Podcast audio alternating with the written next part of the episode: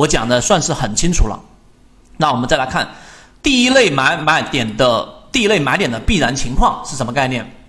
在中枢下形成的买点，在中枢下形成的买点，如果中枢上是在上涨过程当中的，那么中枢之下并不能必然的形成买点，而中枢下的买点只能存在于下跌和盘整的走势当中。简单的来说，就是一个上涨的趋势确定以后，不可能再有第一类买点和第二类买点，只可能是第三类买点。这句话是什么意思？也就是说，所谓的第一类买点啊，其实很好判断，就是一个个股的这一种盘整，然后突然之间出现一个我们说的背离，这是第一类买点。所以它这里面所说的意思是，当它只要是形成了一个上涨的走势了，它已经是这样一种走势了，所以它不可能在这种地方中枢之上啊，就这个中枢之上不可能存在任何的第一类买点，不存在第一类买点必然是在下方的。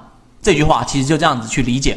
那么我们继续往下走。继续往下走，所以不可能有第一类和第二类买点，只可能有第三类买点。那么对于盘整的情况而言，其中枢的扩张和新生都不能必然的保证出现买点之后能产生一种转折，因此其扩张或者新生完全可以是向下发展的啊，这个你不用去太多去绕了。对于中，最近很多喜马拉雅的股友说怎么找不到了？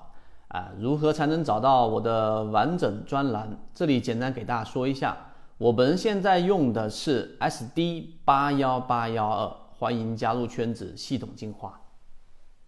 中枢的延续情况，中枢随后形成，随时都可能打破这个中枢的延续。所谓的中枢延续啊，就刚才我们说，突然间一触啊，变成一个大级别的一个中枢，也必然啊，也不必然的有一个向上转折。所以在任何的这种盘整情况之下。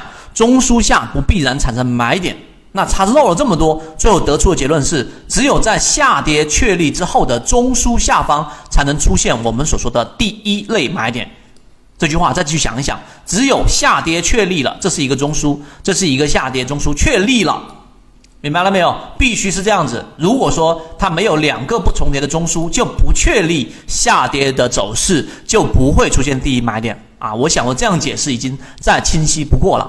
所以这个是第一类买点的必然情况，这一点能不能理解？好，我们把这个讲明白之后啊，其实算是攻坚了，算是攻坚，帮大家把这一个一些知识点给它完备巩固化。